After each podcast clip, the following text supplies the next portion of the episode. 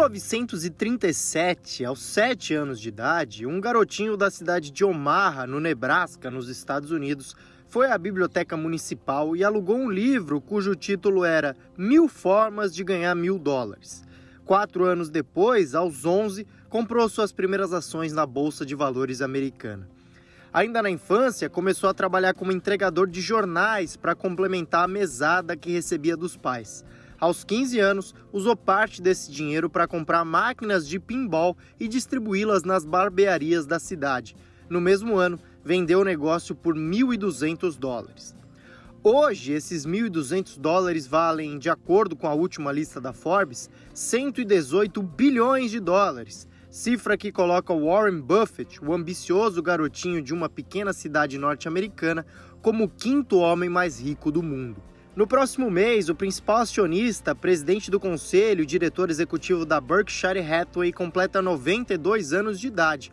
Ele é inspiração para milhares de investidores ao redor do mundo por conta de sua mentalidade e sua estratégia vencedora. O empresário, que tem uma carreira marcada pela filantropia, também se envolveu em algumas polêmicas ao longo da vida. A mais recente delas aconteceu esse ano, quando disse que a bolsa americana virou um cassino. Eu sou Guilherme Serrano e hoje vamos relembrar a trajetória de Warren Buffett dentro e fora dos investimentos. Às vésperas de mais um aniversário, a ideia é de mencionar o tamanho do legado desse mega investidor para o mercado de capitais.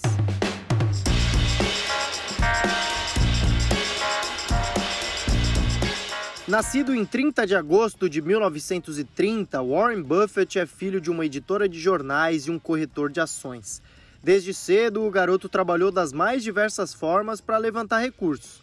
No entanto, foi pressionado pelo seu pai a deixar esses empreendimentos de lado para entrar na escola de negócios da Universidade da Pensilvânia. Três anos depois, estava formado em administração, mas na Universidade de Nebraska, para onde transferiu seus estudos. Na sequência, em uma de suas primeiras frustrações, foi rejeitado pela Universidade de Harvard.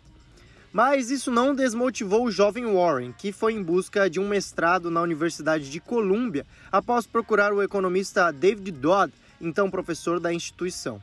Por lá, conheceu também Benjamin Graham, conhecido como pai do velho investing. Foi a partir da influência de Graham que Buffett consolidou seu estilo de investimento que ficaria muito famoso nas décadas seguintes. Ele consiste basicamente em analisar de maneira criteriosa os fundamentos das empresas e comprar suas ações a preços baixos visando o longo prazo. Quem detalha mais essa estratégia é o editor de Price Action da Mover, Gabriel Brond. A estratégia consiste basicamente em investir em empresas sólidas que pagam bons dividendos.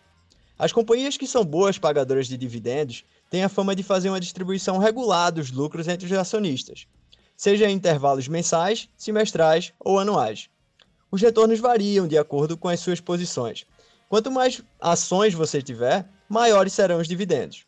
Após o investidor receber o valor desses pagamentos recorrentes, ele reinveste comprando mais ações daquela empresa para obter uma renda passiva cada vez maior. E qual é a beleza dos juros compostos nessa história, hein, Bronde? A beleza dos juros compostos é que eles funcionam como juros sobre juros. Ou seja, quanto mais tempo seu dinheiro ficar investido em uma determinada aplicação, maiores podem ser os seus retornos a longo prazo, já que eles aumentam gradativamente. Buffett e Barsi construíram suas fortunas com a estratégia simples: fazer o dinheiro trabalhar por eles. E como afirma Warren Buffett, para isso você não precisa ser esperto, só precisa ser paciente.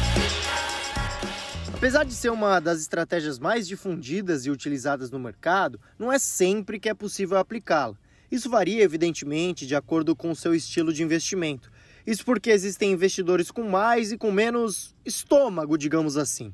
William Castro Alves, estrategista-chefe da Avenue, esclarece esse ponto. Não, não seria tão diretamente aplicável a todos. Por quê? Porque nem todos têm essa aptidão, a capacidade mesmo de de conviver, de tomar o risco e conviver com esse risco, tá? Acho que esse é o ponto relevante. É muito bacana investir em ações, é, pega os retornos do Buffett de longo prazo, são excepcionais, todo mundo acha aquilo sensacional. Mas em vários momentos, o portfólio da Berkshire foi reduzido em 30%, 40%, e ele mesmo fala que se você não está preparado a ver seu patrimônio cair 50%, você não está preparado a comprar uma ação. Né? E eu acho que poucos investidores, ou não são muitos investidores que têm essa capacidade. A gente sempre pensa em risco, volatilidade quando a bolsa sobe, mas ela também cai.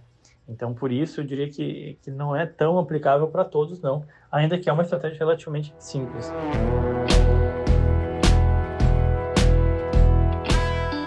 Bom, hoje Buffett é o principal acionista, presidente do conselho e diretor executivo da Berkshire Hathaway. Mas a história da companhia começou quase 100 anos antes do nascimento do empresário.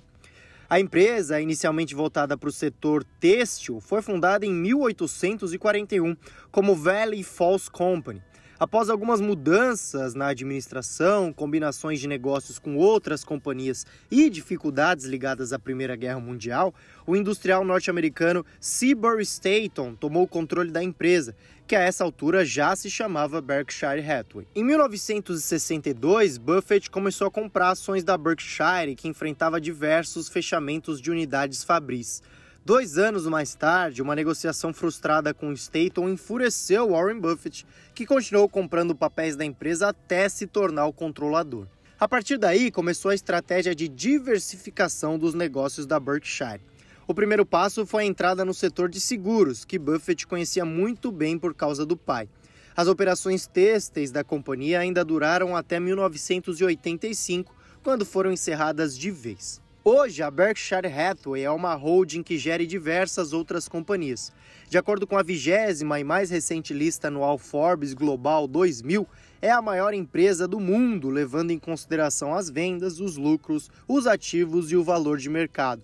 Atua nas mais diversas áreas, como vestuário, construção, aviação, varejo, finanças. Algumas das companhias que se destacam no portfólio de investimentos da Berkshire são Washington Post, Wells Fargo, Gillette, Coca-Cola e Kraft Heinz. O editor de companhias da Mover, Gustavo Boldrini, destaca alguns dos principais pontos da empresa. Hoje a Berkshire é vista como um porto seguro no mercado americano, ela foca seus investimentos em companhias que têm longo histórico de pagamento de dividendos, companhias com boas projeções de longo prazo. Algumas delas são Apple, Bank of America, Chevron, Coca-Cola, essas são algumas das maiores posições da Berkshire hoje, consequentemente, as maiores posições de Warren Buffett. No primeiro trimestre, a companhia lucrou 5,46 bilhões de dólares. Bom, mas é claro que ter tanta empresa sob gestão pode dar muita dor de cabeça. Em dezembro do ano passado, o senador americano Bernie Sanders escreveu uma carta para Buffett solicitando que ele interviesse em uma greve do sindicato United Steelworkers em uma fábrica em West Virginia. A tal fábrica era da Special Metals, uma das unidades da Precision Cast Parts que é de propriedade da Berkshire.